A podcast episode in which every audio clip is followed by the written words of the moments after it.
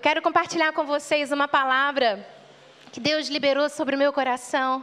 O tema da pregação dessa noite é a vitória é certa. A vitória é certa. Esses dias meu marido a gente estava se arrumando para trabalhar e fazendo as nossas coisas da rotina, do nosso cotidiano.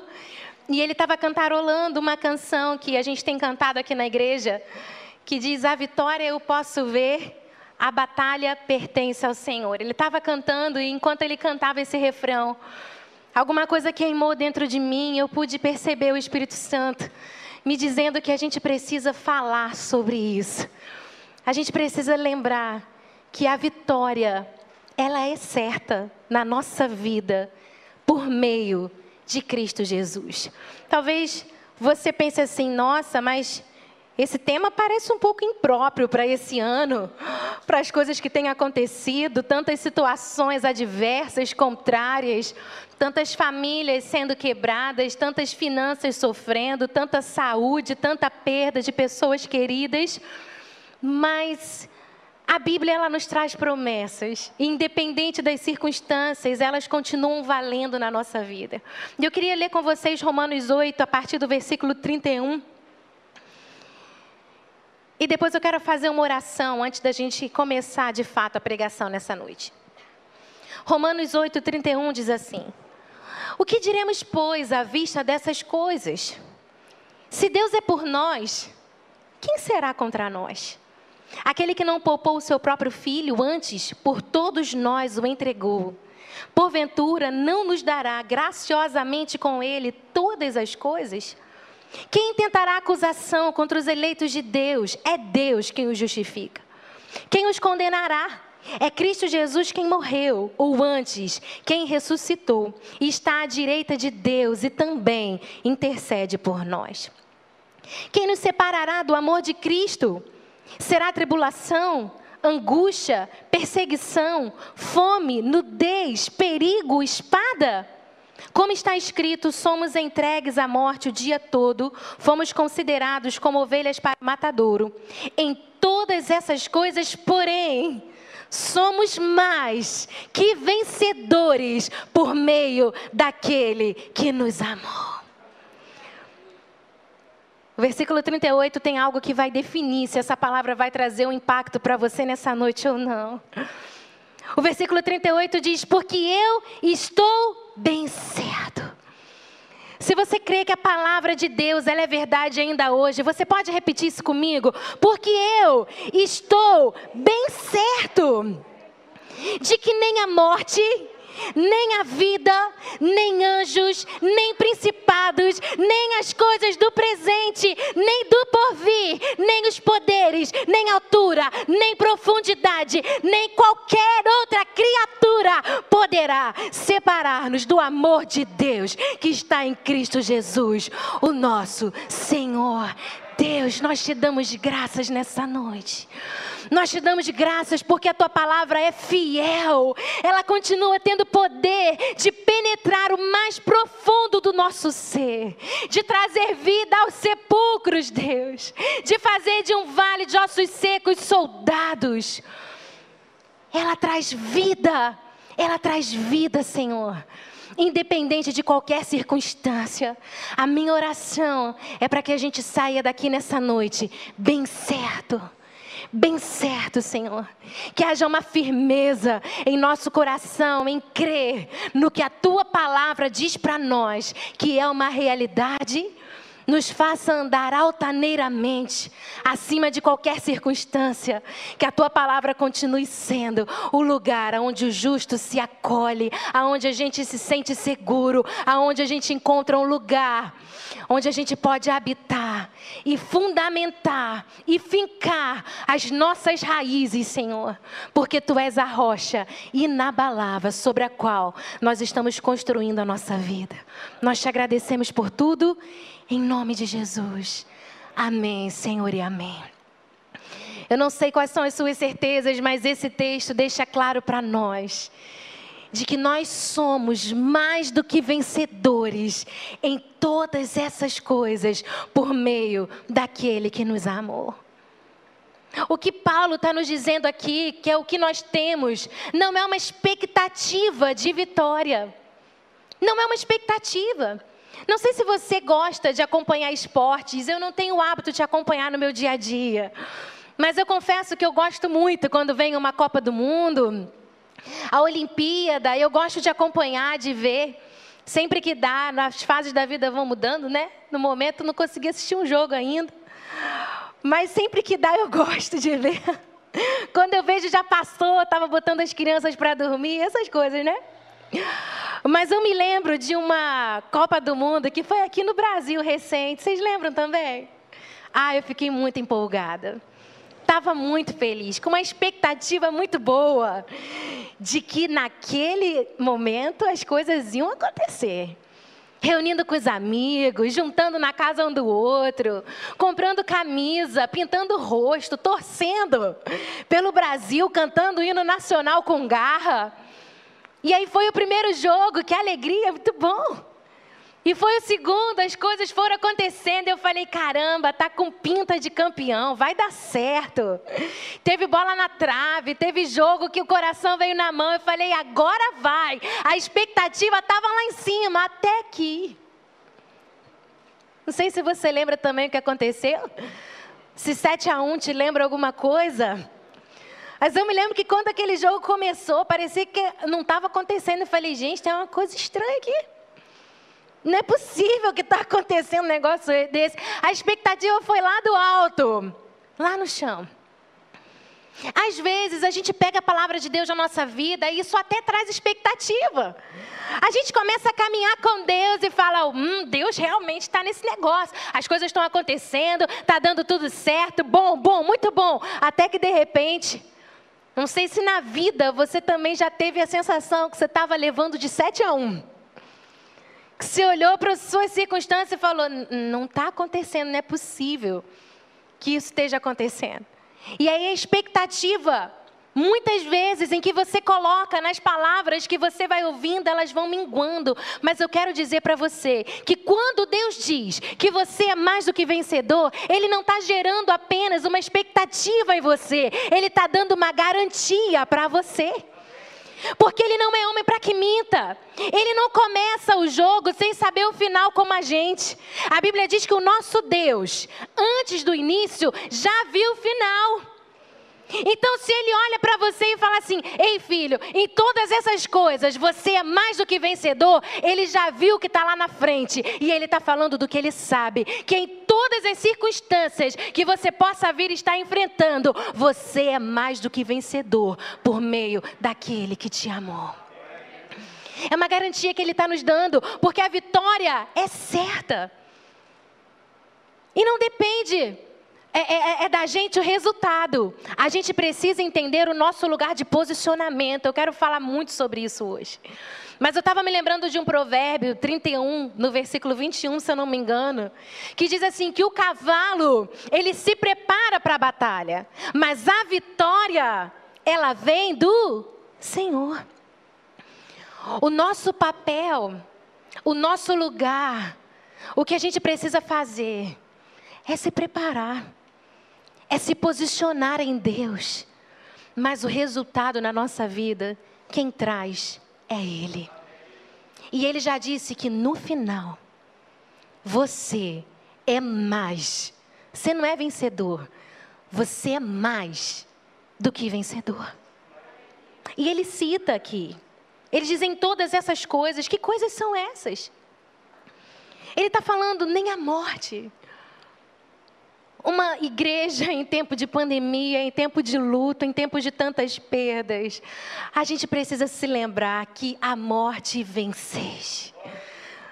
O véu tu rompeste, a tumba vazia agora está. A gente precisa se lembrar que tragada foi a morte na vitória do Senhor na nossa vida, nem a morte representa derrota, porque com Cristo é vencer ou vencer. Porque quando a gente morre com Ele, a gente morre nele. A Bíblia diz que aquele que está nele não verá morte eternamente. Fechar os olhos aqui na terra é abrir os olhos lá no céu. Não existe possibilidade de derrota na sua vida quando você está em Cristo Jesus. Porque nada, absolutamente nada, tem poder de te separar do amor de Deus que está em Cristo Jesus. Esse texto nos prova algumas razões que nós somos mais do que vencedores. A gente começou lendo o versículo 31 e ele diz, ele começa com uma pergunta dizendo: "O que diremos, pois, à vista dessas coisas?" Eu não tinha tempo de ler a carta de Romanos toda, mas ele está falando de algo que vem primeiro. Ele não cospe esse texto do nada, ele está dizendo o que, que a gente pode dizer diante de tudo que eu expus para você agora. Eu não tenho tempo de ler, mas eu vou fazer um resumo bem rapidinho da carta aos Romanos e essa carta é uma carta, dentre tantas outras, tão especial. Paulo escreve quando ele está saindo de Éfeso, indo para Jerusalém, levar uma oferta aos pobres da Judéia. E ele escreve essa carta que se torna, talvez, como os estudiosos dizem, o maior tratado teológico que Paulo já deixou para a gente. E muitos deles vão se referir ao capítulo 8 como um resumo de todo o Evangelho de tantas verdades profundas que Paulo traz aqui. Mas na carta, ele começa falando sobre o plano de salvação. É uma carta focada em te dizer e desenhar para a gente que a justificação ela é por fé. Que a gente é justificado por meio da nossa fé nele. A gente recebe isso pela graça. No capítulo 3, ele descreve isso de uma forma linda, falando sobre o papel da lei, qual o propósito da lei. Então ele entra no capítulo 4, usando como exemplo de Abraão, falando: olha, isso não é novo. O pai da fé também foi justificado pela fé. E chega no capítulo 5, ele fala sobre a paz que a gente tem no presente. Sendo justificados, pois, mediante a fé, nós temos paz com Deus por meio de Cristo Jesus. Ele fala sobre um presente guiado e regido e mergulhado na graça. E ele fala sobre um futuro glorioso. Então ele entra no capítulo 6 falando sobre o processo de santificação que isso leva à nossa vida. No capítulo 7 ele vai descrever o conflito do homem espiritual. O bem que eu quero fazer eu não faço, o mal que eu não quero, esse sim eu acabo cometendo. Então ele vem entrando no capítulo 8 nesse clima. E aí no capítulo 8 ele vai dizer a realidade daquele que vive sobre a lei do Espírito. E é um texto onde ele vai nos dizer o papel do Espírito Santo na nossa vida. O Espírito Santo como aquele que nos guia. Porque todos os que são filhos de Deus, eles são, todos na verdade os que são guiados. Presta atenção, né? Porque nem todos os filhos são guiados. O texto traz algo para a gente pensar. Que nem todo filho está usufruindo do que é direito seu, mas todos os que são guiados pelo Espírito, esses sim são filhos de Deus. E essa palavra guiados no original é tomados pela mão e direcionados até o seu destino. Ele vai te dizendo que tá bom, esse conflito existe, que ele descreve tão bem no capítulo 7, mas já não há condenação para aqueles que estão em Cristo Jesus, debaixo da lei da vida. E aí ele vai dizer para nós que ele nos assiste em nossas fraquezas. Deixa eu te dizer uma coisa, isso aqui vai ao contrário da psicologia de autoajuda. Porque a psicologia de autoajuda vai dizer: não, você é forte, você é forte, você é forte. Aí Paulo diz assim: não, você não, mas ele te assiste nas suas fraquezas e nele você se torna forte. Em você, é, tá bom, não tem essa força toda não. Mas quando você tá nele, quando você está em Cristo e Cristo está em você, a Bíblia diz que a gente se torna um só. E a força do próprio Deus, ela é liberada sobre a sua vida. Então você é mais do que vencedor, não porque você é perfeito, mas porque o Espírito Santo de Deus, ele te assiste. E essa palavra no original é tão interessante a gente ampliar esse conhecimento. Ela fala de carregar. É lindo isso. Porque o Espírito Santo, ele te carrega nas suas fraquezas. É por isso que ele também escreveu para a gente: quando eu penso que eu estou fraco, é aí que eu estou forte. Porque o poder dele se aperfeiçoa na minha fraqueza. Não é o nosso poder, é o poder dele que está em nós. E aí ele vem falando sobre o nosso intercessor. Intercede diante de Deus pela nossa vida. Ele vem falando sobre todas as coisas cooperarem para o bem daqueles que amam a Deus. Ele não está falando que agora na nossa vida vai ser tudo, uh, só dias maravilhosos, felizes. Não, não, não. Tem dia que parece mesmo que a gente está levando de sete a um da vida. Mas ele vai nos dizer que só acaba quando termina. Nossa, que frase profunda, né? Mas o que eu estava querendo dizer é que com Deus, o pastor Márcio Valadão fala muito isso, né? O que importa é como termina, não é como começa. Alguém que sempre que eu leio esse texto de Romanos eu me lembro é de José. Porque José foi o primeiro a dar essa declaração lá em Gênesis. Ele passa por maus bocados na vida. Em alguns momentos ele estava levando uma goleada das circunstâncias. Mas ele chega no final e o que ele conclui no último capítulo de Gênesis, quando ele vai conversar com seus irmãos, ele diz: ele diz Ok, vocês intentaram o mal contra a minha vida, mas Deus o converteu em bem.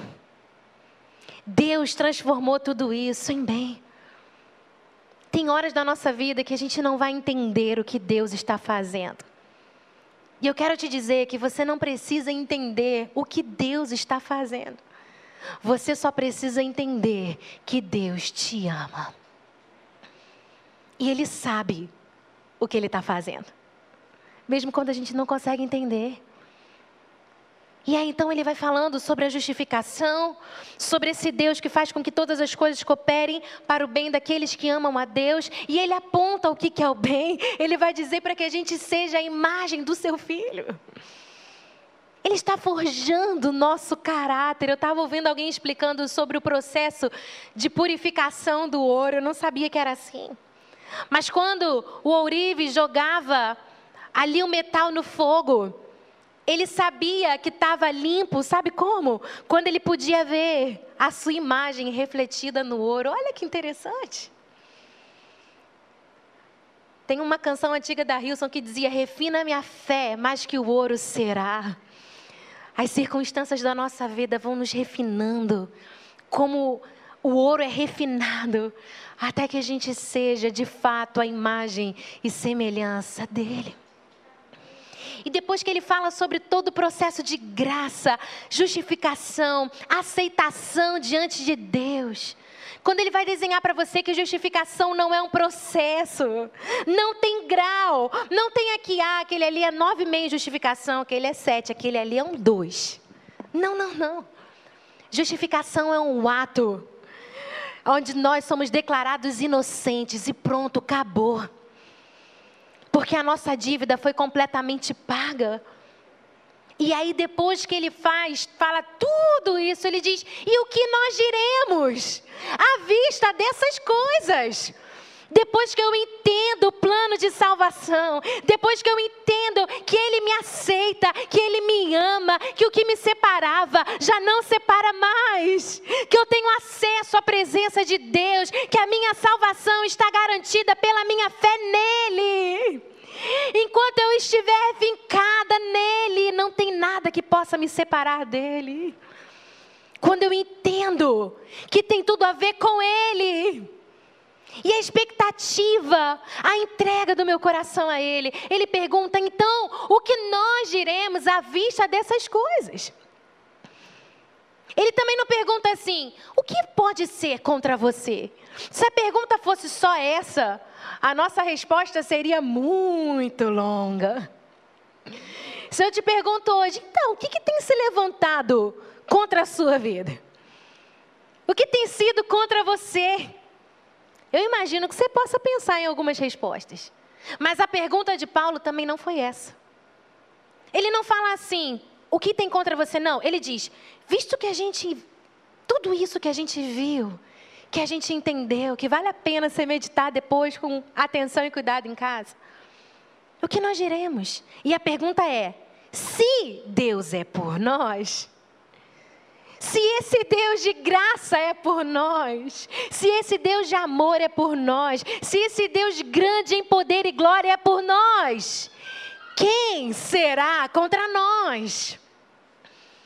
A pergunta vem daí, isso muda tudo. Perceba você que a carta aos Romanos, ela todo, Paulo está apontando, direcionando o nosso foco para Cristo, para que a gente olhe para Ele. E ele fala assim: aquele que não poupou o seu próprio filho. Olha o que está te fazendo vencedor. Não são as circunstâncias da vida. Quando você tem essa certeza dentro do seu coração, você vai para um lugar seguro. Ele está dizendo, ele não poupou o seu próprio filho. Às vezes a gente tem a imagem confusa de que Jesus pode ter sido arrastado para a cruz. Não foi isso que aconteceu. Jesus disse: A minha vida ninguém toma, a minha vida eu dou. Ele escolheu porque ele sabia que essa era a única forma da gente ser justificado, inocentado, aceito, reconciliado com Deus. Paulo diz de uma maneira tão linda que ele vai se esvaziar de todas as suas virtudes e vai se encher de todas as nossas transgressões para que por meio desse ato de entrega e de renúncia, nós fôssemos declarados amigos, aceitos e amados por Deus. Um ato de justiça que mudou a nossa vida. Você acha mesmo que Deus faria isso tudo por você? E diante das adversidades da vida, agora Ele te falaria: legal, agora você está por conta própria. Se vira. Ele não é esse tipo de pai. Essa foi a sua forma de colocar literalmente os seus braços ao redor da humanidade e nos dizer o quanto a gente significa para Ele, o quanto Ele nos ama. Quem seria capaz de dar o seu filho por alguém? E Paulo coloca de uma outra forma, num outro contexto, dizendo: pode ser que por um bom, alguém até se anime a morrer. De repente tem alguém que se fala, nossa, aquela pessoa é essencial para a humanidade. Você pode até se animar a morrer. Mas Deus prova o seu amor para conosco pelo fato de ter Cristo Jesus morrido por nós, sendo nós ainda pecadores. Esse é o tanto que Deus nos ama. Quem pode te acusar? Ele diz: não sou eu, não, é Paulo. É Deus quem te justifica. É Ele quem intercede por nós. Ele vai dizendo: a tribulação, será que ela tem poder de nos separar do amor dele? Angústia, dias de luta, de tristeza, perseguição, fome, necessidades, nudez. Essa palavra nudez sempre me remete à exposição Lembra no Éden, quando o homem teve ciência da sua nudez? Eu fico pensando que, para mim, sempre soa quando a gente se torna tão consciente da gente, das nossas limitações. Eu creio que a pregação de domingo passado, quando eu falei sobre um coração limpo, essa nudez de Namã, de reconhecer o que dentro dele precisava ser mudado. Perigo. Espada. Não. Em todas essas coisas, nós somos mais do que vencedores por meio daquele que nos amou. E algo que eu gostaria que tivesse no seu coração realmente é esse versículo 38 que diz: Porque eu estou bem certo. Porque às vezes a gente até crê, mas quando as situações vêm, a gente vai escorregando a gente começa a duvidar: ah, será? Se Deus me ama mesmo, por que, que isso está acontecendo? Eu estou bem certo, Paulo disse. Paulo tinha essa forma de ver a vida. Ele escreveu: Te dou graças, graças a Deus, que sempre nos conduz em triunfo. Uau! Paulo devia estar sentado assim num monte de dinheiro, saúde, família ao redor da mesa, sombra e água fresca, quando escreveu isso. Tava não. Paulo estava preso, açoitado, ferido no seu corpo, injustiçado, acusado de coisas que ele não tinha feito terríveis. Mas ele diz: Deus sempre me conduz em triunfo. Ele está nos ensinando a forma que a gente precisa ver a vida. E Jesus, ele vai nos apontar isso também. Jesus ele escreveu assim: No mundo, Jesus disse: tereis aflições. Ele não enganou, não. No mundo vai ter espinho, vai ter dia mal, vai ter momentos terríveis. No mundo, nós vamos ter aflições, mas tem de bom ânimo. Por quê? Porque eu venci o mundo. Você sabe que ali Jesus estava dando um exemplo prático de como o justo precisa viver? Que quando Jesus escreveu isso, ele estava ressurreto, subindo aos céus? Não, não, não. Jesus nem tinha ido para a cruz ainda. Ele estava prestes a viver o momento mais angustiante da sua vida. Não pense você que foi fácil para ele. Jesus disse que angústias de morte me sobrevieram. Eu estou angustiado, Jesus falou. Tão angustiado a ponto de suar sangue. Tamanha angústia que ele estava vivendo diante do sofrimento que ele iria passar. Mas antes disso, antes de ir à cruz, ele diz: Eu venci o mundo. E onde é que Jesus venceu o mundo, gente? Onde foi que ele venceu a morte? Onde foi que ele venceu o Covid? Onde foi que ele venceu a peste? Onde foi que ele venceu a fome? Onde foi que ele venceu qualquer coisa que esteja afrontando a sua vida? Onde foi que ele venceu? Tem outro lugar, não. Ele venceu na cruz. Quando ele morreu e ressuscitou no terceiro dia, das suas mãos, vitória ele trouxe para nós. Mas antes de ir à cruz, ele diz: Eu venci o mundo. Ele está te dizendo: antes de você ver as mudanças nas suas circunstâncias, você pode bater no peito e dizer: Eu sou mais do que vencedor em todas essas coisas por meio daquele que me amou. Ele não está só te dizendo, ele está te encorajando a fazer, está te ensinando a fazer, está te ensinando a viver a vida como quem crê de fato que em todas as coisas que se levantem contra você, você é mais do que vencedor. Mas isso exige de nós um posicionamento. A gente precisa se posicionar com essa verdade. É por isso que por quatro vezes a Bíblia diz para nós que o justo ele viverá pela fé. Eu não vou pedir para você para abrir, porque a gente não tem mais muito tempo, mas eu estava meditando muito em Apocalipse no capítulo 1. Deixa a sugestão de leitura para depois. A gente pensa muito, ah, Apocalipse difícil de entender. E é mesmo, né? Às vezes a gente não tem muita ideia do que está querendo dizer ali. Mas uma certeza eu sei: Apocalipse não é só um mapa de situações e eventos futuros. Apocalipse é a revelação de Jesus Cristo glorioso. O Apocalipse aponta para a vitória de Cristo e da sua igreja. É para isso que o Apocalipse aponta. Você só precisa entender isso. João, alguém que andou com Jesus, amigo de Jesus, passou uma transformação intensa com Jesus. Ele viu Jesus ser morto. Ele viu Jesus no Getsemane. Ele presenciou os piores momentos de Jesus. Ele viu seus amigos abandonarem. Ele viu a sua mãe chorando. Ele viu a dor.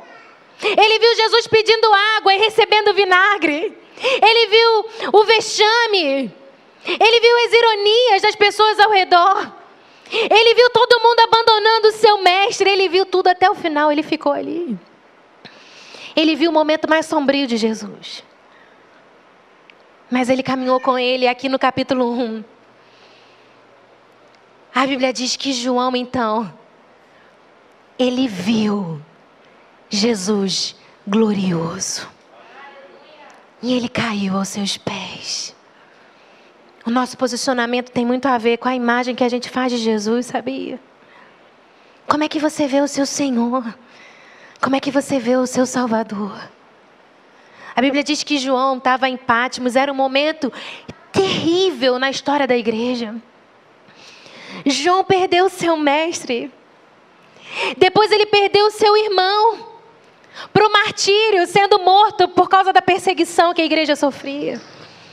Ele perdeu seus amigos. Ele perdeu as pessoas que criam com ele. Ele pregou junto com alguns dos seus amigos que ele viu ser crucificado de cabeça para baixo. João viu tudo isso. E já idoso, ele é enviado para uma ilha por conta da perseguição à igreja. Os imperadores se achavam deuses, o Senado deu a eles o direito de serem chamados de senhores e deuses. Então a perseguição contra a igreja se intensifica. Os cristãos começam a serem queimados em praças, a serem mortos, perseguidos. E João viu tudo isso. E como alguém que representava um alicerce da igreja, os políticos da época o enviam para uma ilha isolada, na intenção de quebrar a igreja, de tirar a esperança da igreja. E aí a Bíblia diz aqui, a partir do versículo 9, em Apocalipse, no capítulo 1, que João então ele viu a glória de Deus. Ele viu Jesus ressurreto. Ele fala do poder que emanava dele. A sua voz como a voz de muitas águas. Eu não sei se você já foi para algum lugar de muitas cataratas e águas, você mal consegue ouvir ninguém. O som das águas abafa os outros sons. João tem uma imagem da glória, vou ler só o último versículo quando ele cai prostrado aos pés de Jesus. No versículo 17, Jesus diz: Não temas, eu sou o primeiro e o último, aquele que vive, eu estive morto, mas eis que eu estou vivo pelos séculos dos séculos, e eu tenho as chaves da morte e do inferno. Jesus está dizendo: escreve isso, João, para que a igreja saiba que eu fui à cruz, que eu cheguei o mais baixo, mas eu venci a morte, eu estou vivo pelos séculos dos séculos. E na sua coxa está escrito: Rei dos Reis, Senhor dos Senhores. Ele continua sendo o firme fundamento sobre o qual a igreja se apoia. Quando a igreja estava sofrendo perseguições intensas, ele revela a sua glória para que hoje a gente possa ler e saber que ele está sentado sobre um trono de glória. Ele continua sendo Deus, ele continua sendo o Senhor da nossa vida. Acima das circunstâncias, acima de qualquer coisa, Ele continua sendo nosso Senhor, Rei dos Reis aquele que reinará eternamente. Se você sabe que você pertence a Ele, Ele nos dá um vislumbre do fim. Leia Apocalipse no final. A noiva do Cordeiro, que foi preparada, se encontrando com Ele. E Ele nos disse que o final vai ser dessa forma: toda língua confessará todo joelho vai se dobrar e reconhecer que Jesus Cristo é o Senhor. Uau! Você é mais do que vencedor por meio daquele que te amou. Não importa as circunstâncias, não importa o que você esteja passando, não importam as suas perdas. Não importa, porque a vitória do Senhor na sua vida é certa. Eu quero terminar lendo Isaías 40 com você.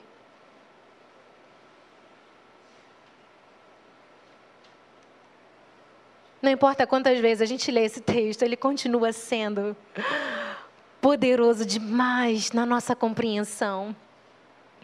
Isaías 40 fala sobre a majestade do nosso Deus. Fala sobre a grandeza dele. Fala de um Deus que ordena o seu exército de estrelas e nenhuma delas vem a faltar. E ele chama cada uma delas pelo nome. Você já viu uma noite linda de verão? Alguém já conseguiu visualizar? Num lugar escuro. Quando você olha para o céu, você apaga as luzes, talvez num sítio, de grandes centros a gente não consegue ver. Mas quando apagam as luzes, aquela noite de verão, o céu claro, aquela infinidade de estrelas, Isaías está dizendo que Deus ordena o seu exército de estrelas, o qual ele chama pelo nome, e nenhuma delas vem a faltar. E aí ele vai nos dizer que esse Deus majestoso, na concha das suas mãos, assim, ó, ele mede as águas do oceano. Ele vai nos lembrar como a gente é tão pequeno diante de um Deus tão grande. E quando a gente tem a revelação da grandeza de Deus, a revelação de Jesus ressurreto, glorioso, os nossos problemas se tornam tão pequenos diante dele, diante de tudo que ele é. E ele fala sobre a sua majestade. No versículo 26, levanta os olhos e vê. Levanta os seus olhos e vê, Ele que criou todas essas coisas. Porque dizes, ó Jacó, versículo 27, e falas, ó Israel. Coloca seu nome aí, só para você tomar no pessoal. Por que, que você diz, Fernanda? Por que, que você fica dizendo que o meu caminho ele está encoberto ao Senhor? Que passa despercebido a Ele os detalhes da minha vida? O que, que você fica achando que Deus não está se importando? Que Deus não está agindo, que Deus não está vendo? Por que você faz isso? Não sabeis, você não ouviu que o Eterno, o Senhor, o Criador dos confins da terra, ele nem se cansa, nem se fadiga. Não se pode esquadrinhar o seu entendimento. Para de tentar entender o que Deus está fazendo. Você não vai conseguir chegar lá. Os caminhos dele são mais altos. Ele faz forte ao cansado. Multiplica as forças do que já não tem nenhum vigor. Os jovens se cansam e se fatigam, e os moços de exaustos caem. Mas tem um posicionamento aqui, você percebe?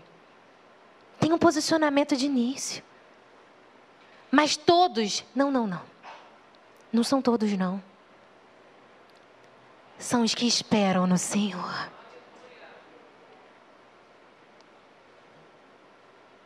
Posicionamento. Mas tem muita gente cansada. Tem muita gente desanimada. Tem muita gente apático. Mas os que esperam no Senhor renovarão as suas forças. Eles sobem com asas como a águia. Eles correm e não se cansam. Eles caminham e não se fatigam. Aqueles que esperam no Senhor, eles sobem como a águia. Eu meditei muito hoje na águia. Você sabia? Eu não contei, mas alguém me disse, não sei se é verdade, mas eu acredito que seja. Acredito que a pessoa estudou antes de falar. Eu ouvi dizer que existem 12 textos na Bíblia onde ele refere a águia, trazendo um exemplo para a gente. 12 vezes é muita coisa. O que, que essa ave tem de tão especial? Eu me lembrei, pensando nisso, um livro que eu vi quando eu ainda era criança. Eu não me lembro de quase nada. Eu tentei achar algumas coisas para falar aqui rapidinho. Mas eu me lembro do título, um livro do Jorge Linhares, chamado Águia ou Galinha. Alguém já ouviu falar desse livro? E ele fala sobre o nosso posicionamento. Ele fala: olha, o texto está dizendo que quando a gente espera em Deus, a gente é como a águia. E aí ele faz uma comparação da águia e da galinha. Eu vou falar rapidinho para a gente terminar e orar só alguns, algumas coisas que a gente pode pensar.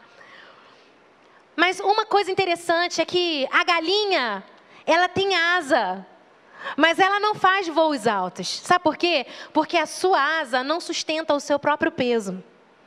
Já a águia, ela é conhecida como a rainha dos ares, porque não tem ninguém que voe tão alto como a águia. Alguns estudiosos apontam que ela alcança uma velocidade de 300 quilômetros por hora. Gente, eu fiquei pensando, queria ver um vídeo disso, deve ser interessante. Ela voa alto, ela voa acima, acima.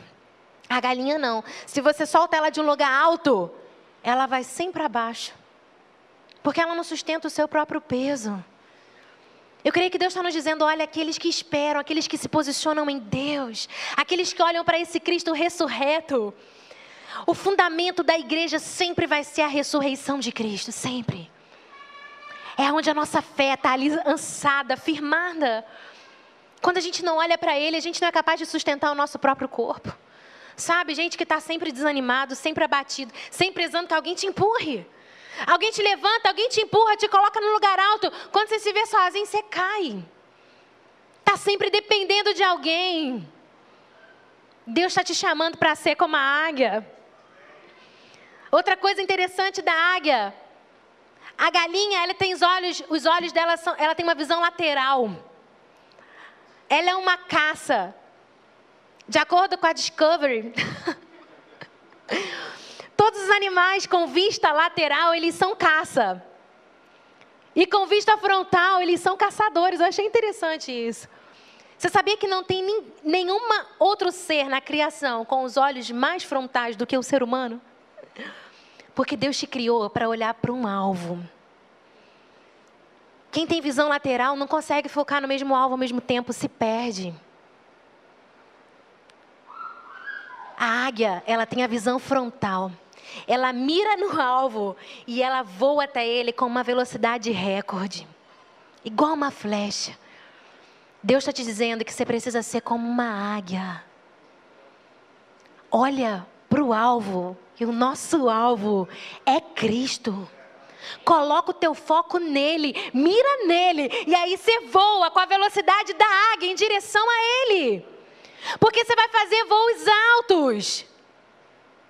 Assim como a serpente, Jesus falou, foi levantada no deserto, e quem olhava para ela era curado. Assim também, o filho do homem vai ser levantado. O que, que ele está dizendo? Quando você olha para ele, você é curado do teu passado, dos teus traumas, das tuas feridas, daquilo que te prende. Irmãos, a gente estava falando isso na oração. Deus está sacudindo a igreja. Você não está percebendo isso, você está dormindo. Deus está alinhando, Deus está trazendo à luz a tanta coisa. Deus está mexendo nas nossas estruturas. Porque Ele está nos preparando para o que Ele prometeu. E já começou o avivamento que Ele nos prometeu que viria. E eu não sei você, mas eu quero ser aqueles que esperam no Senhor. Que não espera do governo, eu oro pelo governo, mas eu não espero dele que não espera do pastor. Eu colaboro com a igreja, que não espero da igreja uma perfeição que nunca vai existir. Que não espero de pessoas, que não espero da economia, mas que espera no Senhor. E para isso eu preciso olhar para Ele deixar Ele me lavar de coisas antigas que me prendem, porque foi para a liberdade que Cristo nos libertou. A águia, outra característica dela, ela não vive em cativeiro. Ela foi criada para a liberdade. E ela não aceita nada além disso. Que Deus nos faça como a águia, porque Ele já abriu a porta para a nossa libertação há muito tempo. E a gente fica preso sem sair de lá. Foi para a liberdade que Cristo te libertou. Não seja submetido de novo ao jugo de escravidão que te prende, seja livre. Outra coisa sensacional, eu falei, Deus me ajuda, porque tão difícil. Olha o que a águia nos ensina. A galinha faz seu ninho embaixo, em qualquer lugar tá bom. A águia não, não. Ela vai para os lugares mais altos. Quando a, ninha tem, a, a águia tem filhote, sabe o que ela faz? Ela faz os seus ninhos, pega os espinhos ali, tudo, e no final ela tira a pena do próprio peito, de si mesmo, para botar ali e afofar para o filhote deixa bem confortávelzinho. Aí quando o filhote vai crescendo, sabe o que ela faz? Ela arranca a pena e joga fora. Arranca a pena e joga fora. Até que fica só espinho. Quando fica só espinho, incomoda o filhote, aí ele pula. Ele tem que voar. A águia literalmente bota o filhote para voar. Mas ela não deixa a deriva, não. Não fica lá olhando falando assim, ih, caiu, morreu, vamos tentar com isso. Ela não faz isso, não. Ela empurra ele do ninho. E aí ela vem por baixo, ó.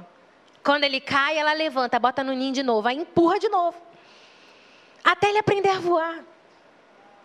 Eu não sei se você vai gostar do que eu vou te dizer, mas Deus não quer que você fique filhotinho no ninho a vida inteira. Ai. Olha para mim. Ninguém me visitou, ninguém olhou. Ai, minha vida, a vida é tão difícil, Senhor. Está com tanto espinho na minha vida. Eu não estou diminuindo sua dor, mas eu acho que não tem ninguém aqui que não tem os espinhozinhos. Até Paulo tinha. Ele falou: foi me dado os espinhos ali na carne. E tem 300 milhões de estudos sobre isso. Não sei o que, que era, mas tinha um espinho. Tinha algo que incomodava. Gente, espinho faz parte da vida, desculpa te dizer. Já dizia a vovó: a vida é dura. a vida é dura. A gente tem que saber viver. Mas você precisa saber que enquanto você estiver voando, Deus ele sempre te levanta quando você precisa. Mas é o desejo de Deus que você faça voos altos. Deus ele está querendo te ver voar acima das circunstâncias. Igual Abacuque, que olhou para a situação terrível, fome, peste, tudo acabando, tudo quebrando, tudo destruindo. E falou: ainda que a figueira não floresça, ainda que não haja fruto na vide, ainda que o produto da oliveira minta. Gente, ele não estava falando qualquer coisa, ele não estava sendo poeta, não. Se aquelas coisas não acontecessem, as pessoas morriam de fome, não tinha micro-ondas, não tinha congelado. Não tinha, era o que eles comiam, era o sustento. Ele está dizendo: ainda que a comida me falte. Nossa, todavia eu me exultarei no Senhor, no Deus da minha salvação, porque Ele faz os meus pés como da corça, Ele me faz andar altaneiramente.